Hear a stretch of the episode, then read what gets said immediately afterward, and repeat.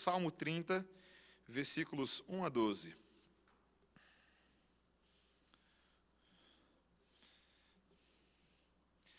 Rogamos desde já que seja uma palavra apropriada para todos os nossos corações neste dia. Acompanhe com atenção a leitura das Santas Escrituras. Eu te exaltarei, ó Senhor, porque tu me livraste e não permitiste que os meus inimigos se regozijassem contra mim. Senhor meu Deus, clamei a ti por socorro e tu me saraste. Senhor, da cova fizeste subir a minha alma, preservaste-me a vida para que não descesse à sepultura. Salmodiai ao Senhor, vós que sois seus santos, e dai graças ao seu santo nome, porque não passa de um momento a sua ira, o seu favor dura a noite inteira. Ao anoitecer pode vir o choro, mas a alegria vem pela manhã. Quanto a mim, dizia eu na minha prosperidade, jamais serei abalado. Tu, Senhor, por teu favor, fizeste, fizeste permanecer forte a minha montanha. Apenas voltaste o rosto, fiquei logo conturbado.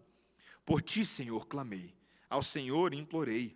Que proveito obterás no meu sangue, quando baixo a cova? Louvar-te-á porventura o pó? Declarará ele a tua verdade? Ouve, Senhor, e tem compaixão de mim. Se tu, Senhor, o meu auxílio. Converteste o meu pranto em folguedos, tiraste o meu pano de saco e me cingiste de alegria, para que o meu espírito te cante louvores e não se cale. Senhor Deus meu, graças te darei para sempre. Esta é a santa palavra de Deus. Vamos orar, irmãos. Senhor, obrigado pelo Evangelho de Cristo Jesus, apresentado aqui neste Salmo de número 30. Ensina-nos a caminhar pelas veredas da esperança, em nome de Jesus. Amém. Meus irmãos, deixa eu fazer uma pergunta para vocês. O que, que acontece quando o celular trava no meio de uma tarefa? Se não o celular, quando o computador dá tela azul. Qual foi a última vez que você enfrentou tela azul com seu computador, bem na hora que não podia travar, de jeito nenhum?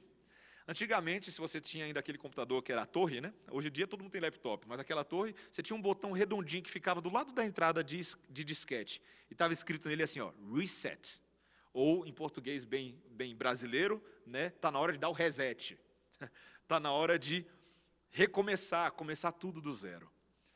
Meus irmãos, há um clamor nesse momento que começa a ecoar aos pouquinhos em nosso país. É tempo de recomeçar.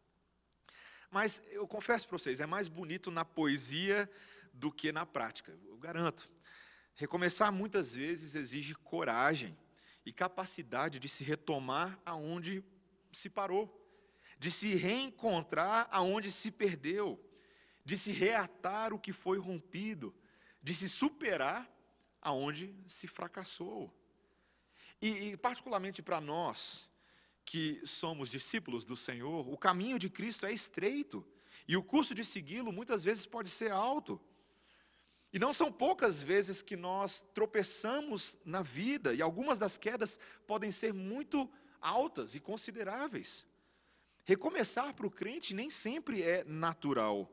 E não é à toa que muitos preferem desistir antes mesmo de se dar o trabalho de começar, assumindo que talvez para eles não há nova chance, alegando que não sabem mais aonde encontrar forças nem sentido para se tentar de novo. Eu tenho conversado com muita gente nesse período da quarentena, muitos irmãos aqui da igreja, e não está fácil, meus irmãos, não está fácil. É difícil pensar na vida voltando aos trilhos depois de um período como esse que nós estamos passando. Mas, meus irmãos, esse salmo de número 30 nos conta de um Deus que é alvo exclusivo do nosso louvor e das nossas ações de graça, justamente porque Ele nos sustenta ao longo da vida em todos os momentos. E, particularmente, Ele faz brilhar a luz restauradora dele nas horas em que as trevas parecem mais espessas. O Deus que injeta graça para a gente voltar para a pista o Deus das segundas chances, o Deus do recomeço. Esse é o Deus da Bíblia, gente. É o Deus do recomeço. E esse salmo nos ensina a enxergar isso. Tem três áreas que eu quero ver com os irmãos, de forma breve nessa manhã. Primeiro, esses obstáculos que cessam o nosso avanço, nós precisamos reconhecê-los. Depois, o recomeço por uma oração transformadora, uma súplica transformadora. E depois, um recomeço por uma gratidão esperançosa. essas áreas vão nos ajudar a voltar para o eixo. Primeiro, os obstáculos que cessam nosso avanço. Veja aí, não o versículo 1, mas o versículo 0, tá? Olha, olha aí na Bíblia, talvez na sua versão do celular não apareça o versículo 0. Mas o versículo 0 é justamente o título, a inscrição inicial do salmo que diz: Salmo de Davi, cântico de dedicação da casa. Essa frase está lá no hebraico, às vezes não aparece na nossa Bíblia em português, mas está lá. Um título que se refere aqui a um tipo de salmo específico, um salmo de gratidão, que foi entoado pelo povo de Deus em momentos de dedicação de templos e tem sido usado ao longo da história para isso. Num primeiro momento aqui, uh, Davi, a gente não sabe exatamente qual é essa casa, qual é esse templo que Davi estava inaugurando, mas poderia ser talvez a, a alegria dele pela, pela, pelo estabelecimento do santuário em Jerusalém, do tabernáculo, que vira agora esse santuário mais robusto, ou talvez a preparação do terreno para o templo que seria construído posteriormente. Nós não sabemos exatamente qual é a ocasião. Mas a gente sabe, pelo contexto do salmo, que era uma época muito boa uh, na vida de Davi. Muitos comentaristas, se, se, eles conseguem localizar esse salmo ali, por volta de 2 Samuel capítulo 5, seria um momento da vida de Davi em que uh, Jerusalém foi, uh, de, enfim, capturada e fortalecida, o poder de Davi, o poder da realeza dele estava aumentando, o exército de Israel era muito forte, a família de Davi estava aumentando, os rebentos, os netos. Possivelmente os próprios filisteus, nessa altura, já estavam derrotados, não tinha mais Golias no pedaço, a coisa já tinha seguido. E veja, meus irmãos, Davi vai dizer para a gente, lá no versículo 6, que essa segurança o fez se sentir muito invencível. Olha lá o versículo 6, dá uma olhada. Quanto a mim, dizia eu na minha prosperidade, jamais serei abalado. Veja, meus irmãos, embora Davi soubesse que as riquezas, que a força vem do Senhor, essas coisas aqui começaram a subir na cabeça dele e deixaram o homem orgulhoso.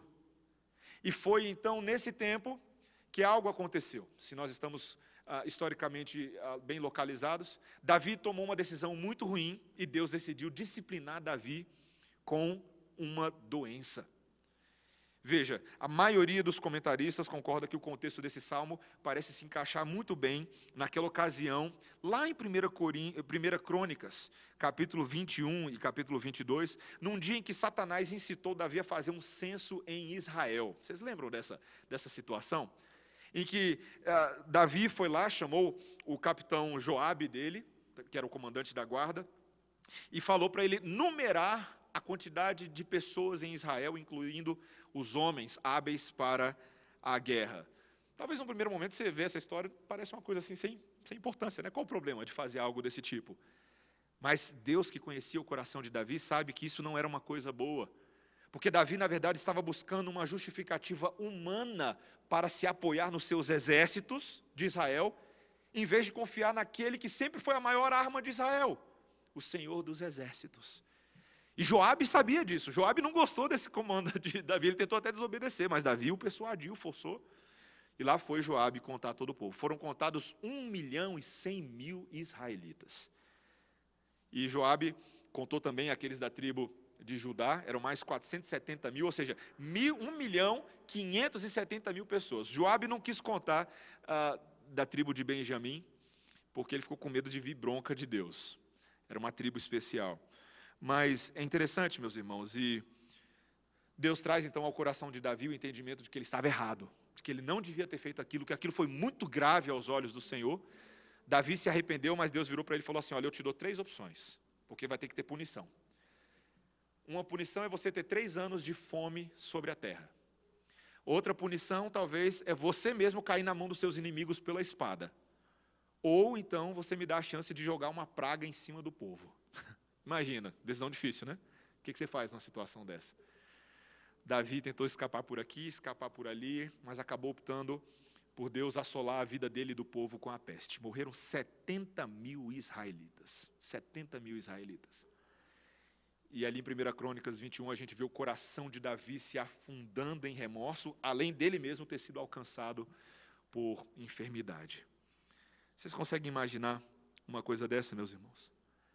Se, a gente não tem certeza absoluta se é esse momento da vida de Davi, mas a gente sabe de uma coisa, no versículo 25, perdão, no versículo 5 aí, dá uma olhadinha, fica bem claro que esse foi o momento da ira de Deus. O momento da ira de Deus sobre a própria vida de Davi.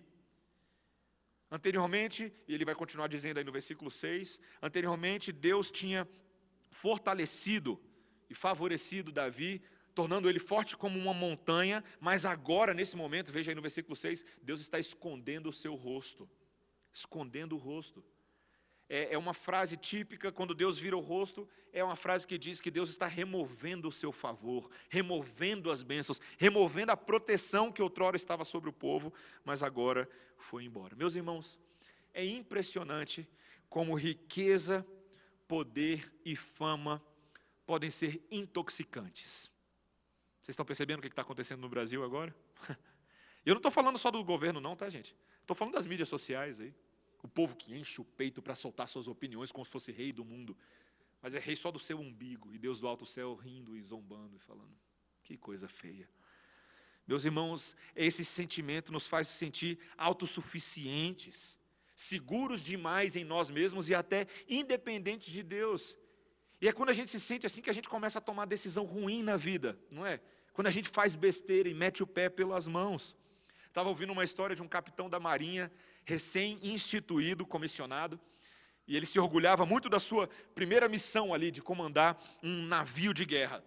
E aí, numa noite de tempestade, o capitão uh, viu uma luz se movendo firmemente na direção do navio. E ele ordenou o sinaleiro que enviasse a seguinte mensagem pelo alto-falante: mude o seu curso 10 graus para o sul. E aí de lá voltou uma resposta: mude o seu curso 10 graus para o norte. O capitão ouviu aqui, o que, que é isso? O que, que ele está fazendo? Ele decidiu que não vou ceder, não. E aí enviou uma contranotícia: altere a sua direção 10 graus. Eu sou o capitão. E a resposta voltou rapidamente: altere a sua direção, eu sou o farol. Meus irmãos, há momento que todos nós precisamos nos identificar com esse capitão. Quando a gente permite que a nossa própria vontade, a nossa autoconfiança orgulhosa, nos coloque em rota de colisão contra o farol. Meus irmãos, não se enganem. Deus, na sua vontade, na sua palavra, ele é um farol imutável e um farol penetrante. E você não vai vencer a guerra contra a vontade de Deus. Você não vai vencer a guerra contra a palavra de Deus. Seu navio vai afundar.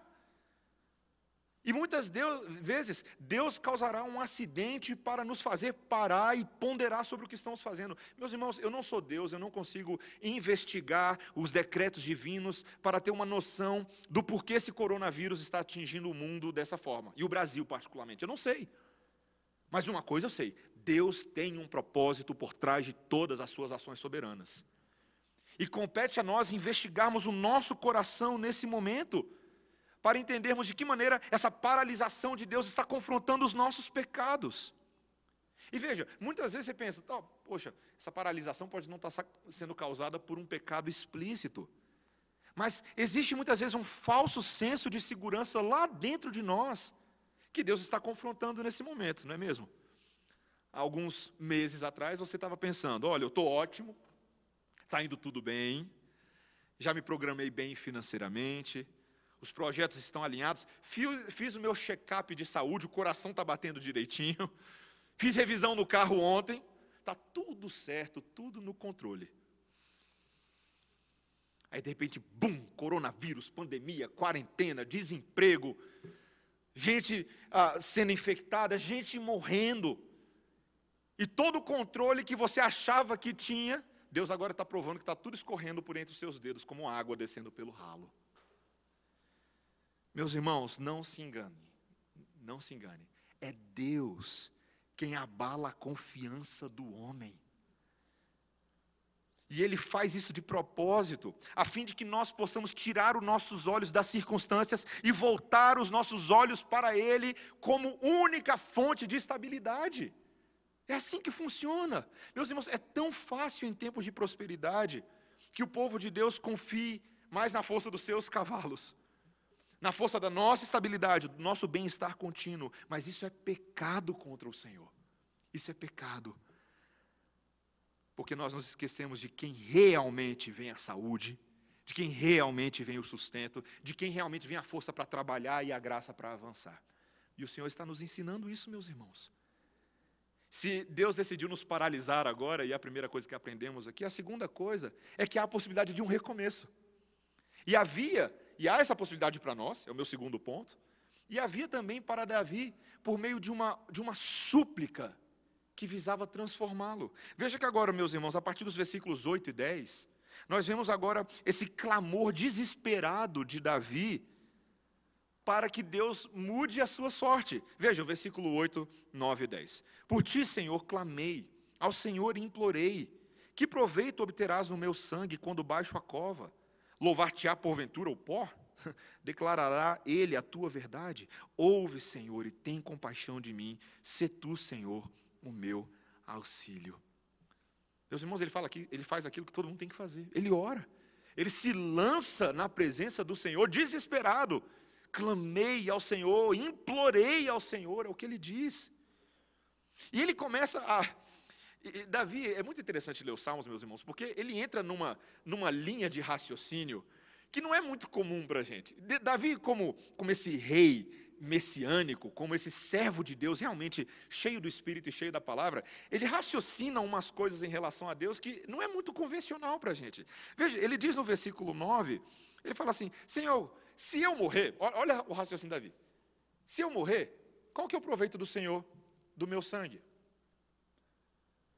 Se, se eu morrer, se eu baixar a cova, eu vou poder louvar ao Senhor sendo pó? Ele está reconhecendo uma, uma realidade interessante. Quem louva o Senhor não são os mortos, são os vivos. E Deus tem o maior interesse de continuar sendo louvado por aqueles que estão vivos. Curiosa essa maneira de barganhar com Deus a própria vida, né, de Davi. Mas não entendo errado, meus irmãos. Ele está dizendo: Deus, eu reconheço que é por meio da minha vida e do seu sustento que eu vou continuar louvando a Deus, que eu vou continuar proclamando o seu favor, quando o Senhor me restaurar, quando o Senhor me curar. Meus irmãos, quantas vezes nos Salmos Davi fala a mesma coisa? Lá no famoso Salmo 51, ele diz exatamente isso.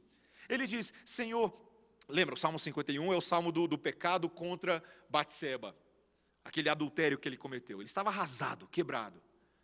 Mas ele diz: Senhor, restaura em mim um espírito voluntário, restaura em mim a alegria da minha salvação. Se o Senhor fizer isso, e aí lá no final do Salmo 51 ele vai dizer: Ah, Senhor, os ímpios vão conhecer a tua glória pelos meus lábios. Farei conhecidos os teus grandes feitos, cantarei os teus louvores. Senhor, me livra, e o Senhor vai ver como eu vou responder em adoração. Meus irmãos, essa é uma boa barganha de se fazer com Deus. Eu, eu, vou tentar contar uma coisa aqui sem contar vantagem, tá?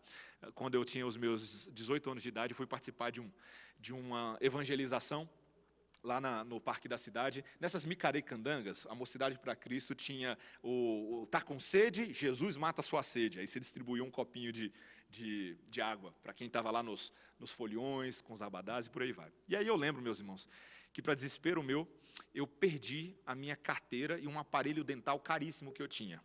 Perdi lá. Né, para minha mãe ficar bem, bem feliz comigo. Né? E meus irmãos, eu lembro naquela época, veja, o que eu vou contar aqui agora, não normatize isso para a sua vida, recebe da forma como for, tá? É, mas eu lembro que eu fiz uma oração assim, falei, Senhor, minha mãe está tão chateada. Se o Senhor fizesse um milagre de achar essa carteira, ah, Senhor, a minha vida é tua. Meus irmãos, e não é que, eu não vou contar aqui toda a história, mas foi o maior milagre que eu já presenciei na minha vida. Uma pessoa que passou lá, viu a carteira, viu no chão, aí levou para casa na Ceilândia, aí, olha que loucura, o filho dela conhecia a moça que trabalhava na minha casa. Pois é, Deus respondeu a oração. E a carteira voltou para as minhas mãos, o documento de identidade voltou para as minhas mãos. Detalhe, não levaram o dinheiro, deixaram o dinheiro lá dentro. Deus deu bônus ainda da bênção, né? Meus irmãos, eu lembro do dia que eu recebi essa carteira, eu falei, Senhor, agora votos são votos, né? Serei missionário para as nações, pastor para a glória de Deus. Meus irmãos, eu, eu já queria ser pastor antes disso, mas é interessante pensar que essa é a resposta que um coração tem que dar quando Deus abençoa, não é mesmo? se Deus cuida abundantemente, se Deus derrama graça, sustento e alegria, nós só podemos responder assim. E foi assim que Davi respondeu. Veja que Deus ouviu a oração de Davi, Deus restaurou a saúde dele, Deus restaurou a sorte do povo, meus irmãos. Você pode ler depois a história lá em, em 1 Coríntios, 1 Crônicas, capítulo 21 e 22. Deus suspendeu o peso da sua mão. Né? O texto, inclusive, diz: Deus se arrependeu. Não é que Deus tenha se arrependido, mas Deus decidiu não punir mais o povo. Ele encontrou misericórdia para derramar sobre o povo.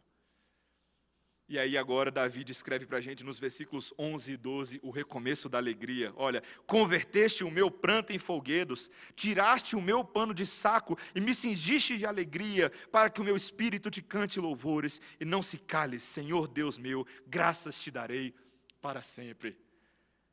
Deus trocou a roupa de Davi, a roupa de luto, ele tirou a roupa de luto e botou a roupa de festa, meus irmãos. Os prantos de tristeza viraram lágrimas de alegria, folguedos de alegria. Meus irmãos, eu posso contar uma coisa para vocês, sendo bem honesto? Bem honesto, meus irmãos. Hoje de manhã eu estava me arrumando para vir para cá, e essa roupa que eu botei para viver vocês e viver Deus é roupa de alegria. Deus, Deus tirou do meu coração um pouco do luto que eu estava nesses últimos dias e me encheu de uma alegria tremenda nessa manhã. Como é bom voltar a cultuar com a igreja. Deus dá recomeços para a gente, meus irmãos. Davi estava experimentando essa libertação da doença por uma transformação interior. Não era só que Deus estava curando o povo do lado de fora, não. Dentro de Davi, Deus estava transformando tudo. E o resultado era que agora Davi cantaria os louvores e a graça de Deus por toda a eternidade. É o que ele diz no final do versículo 12. Tim Keller, no seu comentário dos Salmos, ele diz o seguinte: Deus abala nossa confiança terrena, a fim de que agora possamos ansiar por nossa vida celestial, onde a alegria é realmente inabalável e o pranto será convertido em dança. Como é que é, pastor? Dança? Que negócio é esse? Mas está escrito na Bíblia, meus irmãos. O que a Bíblia está dizendo é que agora ah, o nosso espírito se sacode de alegria na presença do Senhor. Nós todos sabemos que dançar, mesmo que a gente tenha as nossas opiniões sobre qual é a posição da dança na sociedade, mas dança é a resposta quase natural do coração extremamente feliz, não é verdade? Minha filha Melissa provou isso ontem lá em casa. Ela acordou feliz, ela disse: Papai, eu estou feliz. Eu falei: É mesmo, filho? Então eu vou botar uma música para você ficar mais feliz. Aí eu botei um louvor a Deus lá e ela começou a dançar, sem limites, como se não houvesse amanhã. é isso que o nosso coração faz, meus irmãos. O coração que estava em luto, triste, agora ele festeja e dança na presença do Senhor. Amém, meus irmãos? É assim que funciona. Deus tem poder para trazer alegria e paz de onde não havia mais nada, onde o deserto estava árido aonde as forças faltavam, Deus restaura a nossa força. Veja, meus irmãos, a função da oração. Essa é a principal aplicação desse segundo ponto. A oração. Por meio da oração suplicante, Davi reencontrou seu eixo. Como está a sua vida de oração? Será que nesse momento de pandemia, nós temos permitido estar esmagados demais pelas circunstâncias? Ou você está orando para Deus nos ajudar a retomar? Para Deus nos ajudar a não parar de crer, a interceder em favor dos nossos irmãos, como quem crê que Deus pode sustentá-los. Meus irmãos, eu volto a mencionar, o Gui Renê, a Andréia e a Carol estão aqui hoje pela, gra pela graça de Deus. Passaram por dias difíceis algumas semanas atrás, mas Deus sustentou, Deus fortaleceu, Deus ouve as orações do seu povo, meus irmãos, e Ele tem feito isso. Precisamos confiar em Deus. E antes mesmo de nos curar, aí por fora. Ele vai começar a curar aqui dentro, aqui dentro, para que nós confiemos no Senhor. E em último lugar, meus irmãos, essa oração suplicante que transforma, ela também é oportunidade para um recomeço por gratidão e esperança, por gratidão e esperança. Esse é o terceiro e último ponto. Veja que agora eu pulei os versículos 1 a 5, né? E volto neles, nos versículos 1 a 5, aonde Davi agora ele, ele mostra que o agradecimento dele não é só por essa cura, mas por uma série de coisas que Deus, ao longo de toda a sua vida, tem feito. Ele diz logo no primeiro versículo: Eu te exaltarei, Senhor. E é seguido por três motivos aqui. Tá? Primeiro, ele diz: Eu te exaltarei porque não permitiste que os meus inimigos se regozijassem contra mim. Meus irmãos, quantos ali dos antigos fiéis de Saul desejariam ver Davi se dando mal? Principalmente numa situação dessa, né? Como nós muitas vezes almejamos mal para aqueles eventualmente governantes ou aqueles que nós não gostamos muito. Mas Davi é restabelecido no Senhor. Deus o livra do ataque do deboche dos seus inimigos. Vocês tentaram debochar de mim, mas eu estou aqui de pé. É o que Davi diz, porque Deus é bom. Veja, também porque Deus ouviu a oração, no versículo 2, clamei a ti por socorro e tu me saraste. Deus me sarou. Deus fez isso. Eu vou louvar ao Senhor. E em terceiro lugar, veja no versículo 3, ele estava na beira da morte, meus irmãos. A gente, veja, ele diz: Da cova fizeste subir a minha alma. Eu não sei como foi essa doença de Davi, mas eu acho que ele chegou ali no limite. Viu a luz no fim do túnel. Mas Deus falou: essas botas não vão bater hoje. Você vai continuar me servindo. O Senhor preservou a vida, está aí no versículo 3: preservaste a vida para que não descesse a sepultura. Meus irmãos, Davi queria que o povo de Deus, ele era o rei, ele queria que o povo compartilhasse da alegria pessoal dele em todas essas coisas. E ele, como rei, faz aquilo que só um rei pode fazer, ele manda todo mundo, versículo 4, veja o versículo 4: salmodiai ao Senhor, vós que sois seus santos, e dai graças ao seu santo nome. salmodiai. Vamos, vamos compor salmos, vamos fazer música, vamos cantar juntos. Vocês que são santos, separados pelo Deus Santo, dai graças ao seu santo nome. Meus irmãos, é muito apropriado no culto público, no culto solene, que nós tenhamos momentos em que nós possamos dar graças a Deus, gratidão a Deus, pelo que Ele tem feito nas nossas vidas. Sabe por quê, meus irmãos? Porque é muito, é muito típico do nosso coração nesse momento uh, de retorno da quarentena aos pouquinhos, que nós ainda continuemos olhando só as coisas ruins, não é mesmo? Ah, veja, vou confessar meu pecado para os irmãos, tá? Ao longo dessa semana veio o decreto do governador e nós estamos retornando ao culto. E eu confesso, meus irmãos, eu olhei o decreto e tinha muita restrição e eu estava chateado. Ai, ai. Álcool 70% em todo canto. Os idosos não podem entrar, as crianças não podem vir para a igreja. Todo mundo tá... Gente, eu estava chateado. Eu falei, que ingerência é essa do Estado na vida do culto público? Eu vou sair dando tapa em todo mundo. Mas, meus irmãos, aí eu comecei a estudar esse salmo para pregar para vocês. e Deus falou assim: você está contando as maldições? Conta as bênçãos. Vocês estão voltando a cultuar. Aos pouquinhos, sim, mas é hora de alegria, de júbilo. A gente conta as bênçãos e diz as quantas são recebidas da divina mão, para não ficar olhando para as coisas ruins e olhar que a graça de Deus é muito maior e muito mais abundante do que aquilo que nos coloca para baixo. Veja, olha o que Davi diz no famoso versículo 5. Olha o famoso versículo 5. Porque não passa de um momento a sua ira, o seu favor dura a vida inteira. Ao anoitecer pode vir o choro, mas a alegria vem pela manhã. Glória a Deus, meus irmãos. Você viu o solzão hoje aí? Olha que sol bonito. Dia do Senhor. Dia de cultuá-lo. Talvez ontem à noite você estivesse literalmente chorando, dependendo de que tipo de notícia está assolando o seu coração. Mas no culto a Deus, as nossas densas trevas são dissipadas e o nosso coração reencontra com Deus na Sua palavra pregada.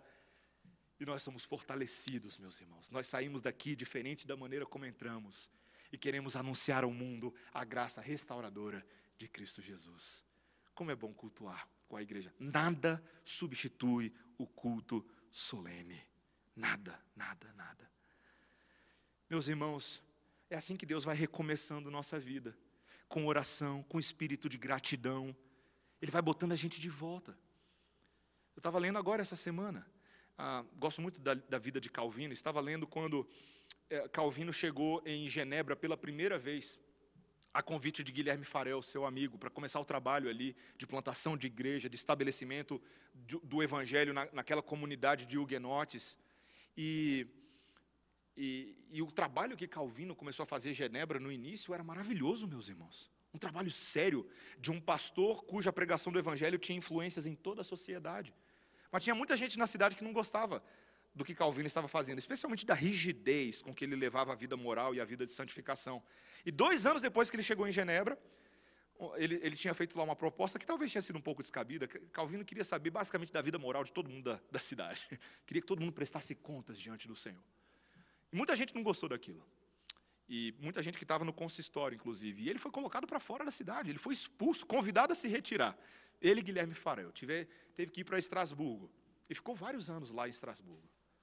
Meus irmãos, alguém poderia pensar, acabou, né? Esse trabalho não vai para frente. Deus não queria. Porém, Deus levou Calvino de volta para Genebra depois de alguns anos. E o trabalho que se sucedeu, e ele foi convidado de volta, viu? Foi convidado de volta. O povo estava com saudade dele. Os síndicos da cidade mandaram chamar Calvino. E o trabalho que ele fez depois foi ainda mais glorioso, mais perpétuo, mais forte do que a primeira fase. Meus irmãos, está na hora da gente começar a parar do que, de pensar sobre o que aconteceu antes da quarentena. Está na hora da gente começar a pensar o que a gente vai fazer agora. Será que nossas mangas estão arregaçadas, nosso coração está disposto para o que vem depois? Porque eu não sou profeta nem filho de profeta, mas é possível que o que vem depois é mais glorioso do que o que veio antes. Tem tanto aprendizado que a gente teve nessa quarentena. Tanta coisa que eu e você estamos passando a dar valor agora, não é verdade? A nossa comunhão. Ah, meus irmãos, que saudade que eu estava da comunhão. E que importância a comunhão. Nosso serviço uns aos outros. Nossa responsabilidade com a nossa vida de igreja. Meus irmãos, até quem tinha preguiça de ir para a igreja e fazia corpo mole no domingo de manhã, está acordando para culto nove horas da manhã no domingo. Deus usa essas coisas para sacudir a gente e reativar nosso senso de responsabilidade e de obrigação. Sabe por quê, meus irmãos? E aqui eu parto para o encerramento do meu sermão. Porque quem está em Jesus conhece uma realidade que esse mundo não conhece. Sabe qual é a realidade? Que a tribulação produz alegria. A tribulação produz alegria. Jesus quando estava na iminência da sua partida, tá? Para os céus. Na véspera daquele momento em que nós talvez entraríamos num grande jejum da presença física de Jesus. Ele disse lá em João 16, 20, tentando consolar os seus discípulos, que estavam ali chorosos, enlutados já. Ele diz: Olha, em verdade, em verdade eu vos digo que chorareis e vos lamentareis, e o mundo se alegrará. Vós ficareis tristes, mas a vossa tristeza se converterá em alegria. E aí Jesus diz lá em João 16, 21, a mulher quando está para dar à luz, tem tristeza, mas a sua hora é chegada. Mas depois de nascido o menino já não se lembra das dores da aflição, pelo prazer que tem de ter nascido ao mundo um homem. Assim também vós agora tendes tristeza, mas outra vez vos verei, e o vosso coração se alegrará, e a vossa alegria ninguém poderá tirar. Jesus disse isso, meus irmãos, a vossa alegria ninguém poderá tirar. Já imaginou ver Jesus de novo? Depois desse jejum? Meus irmãos, isso só é possível, só é possível, porque em todas as coisas em que Davi foi preservado, Jesus não foi preservado. Davi não desceu à sepultura, Jesus desceu. Jesus desceu. Mas ao terceiro dia ele ressurgiu. Você consegue imaginar a roupinha de festa no terceiro dia? Quando você se desfaz do luto, porque o seu Salvador vive em glória.